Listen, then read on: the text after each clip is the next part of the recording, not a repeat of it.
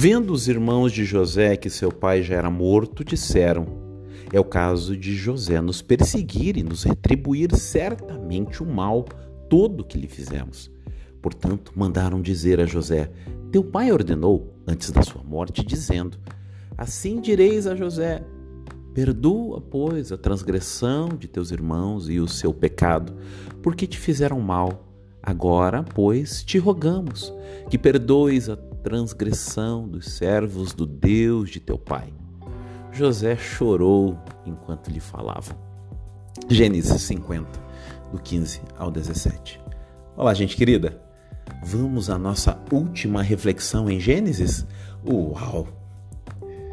tema dessa mensagem é cultivar o remorso? Não, entender o propósito. A justiça pertence ao Senhor, a vingança pertence a Ele.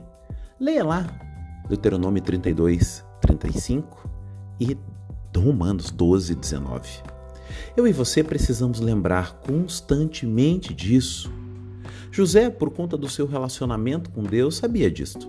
Seus olhos espirituais estavam abertos para entender que todo o mal planejado pelos seus irmãos, Deus converteu em bem.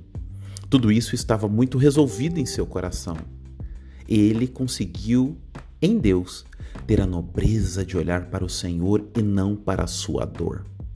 Já pensou se José passasse a sua vida tramando planos para voltar e se vingar dos seus irmãos?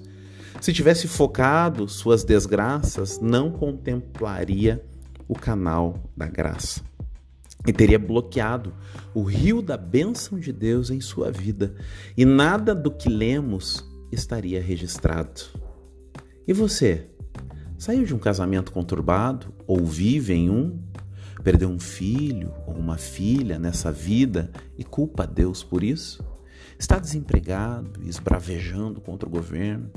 Está nas drogas e culpa a falta de amor dos seus pais e etc. Quero desafiar você neste dia, a exemplo de José, a olhar para a sua condição neste momento, clamar o sangue do Cordeiro, a força do leão da tribo de Judá, que é o nosso Senhor, e deixar de olhar para essas marcas como ímãs que te puxam para baixo, mas olhar para as possibilidades.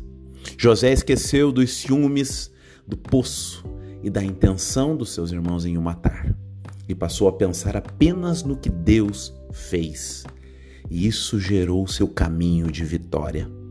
Essa relação está acessível a qualquer um de nós. Leia lá Apocalipse 3:20.